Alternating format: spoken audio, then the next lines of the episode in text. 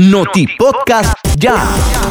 Tu nueva radio ya contabiliza siete personas fallecidas en solo el inicio de este 2021. Entre las víctimas están José Contreras de 24 años de edad, quien la madrugada de este lunes murió arrollado por un vehículo cuyo conductor se dio a la fuga. La fatalidad vial se registró en el barrio Rochester, en el municipio de El Sauce, departamento de León. Otro fallecido en accidente de tránsito fue don Mario Espinosa de 69 años, quien murió de manera instantánea la noche del sábado al ser atropellado por un vehículo en el kilómetro 99 de la carretera a Poneloya en León. Al momento de la fatalidad, don Mario Espinosa iba rumbo a su casa después de haber participado en un culto evangélico. En estos cuatro primeros días del año 2021, tu nueva radio ya también contabiliza siete personas fallecidas por sumersión. Uno de ellos fue el joven Kevin Vega de 20 años de edad, quien se ahogó la mañana del domingo en el balneario de Poneloya, ubicado en el departamento de León. El fallecido era originario de Ciudad Darío, Matagalpa, pero habitaba en el barrio El Coyolar de la ciudad universitaria también, el primero de enero se ahogó en el balneario de Poneloya el joven Axel Alexis Mendoza Chévez, de 19 años de edad. El ahora occiso era originario del municipio de Telica, departamento de León, y su cuerpo fue recuperado la noche del sábado.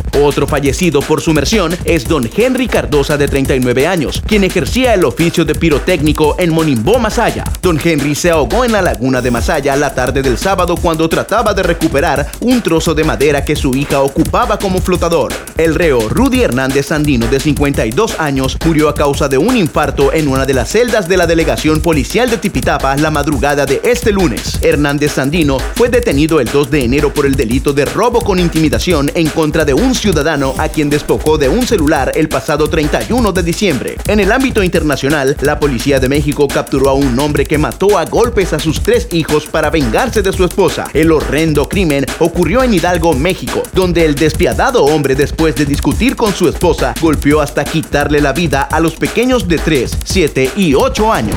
Noti Podcast ya.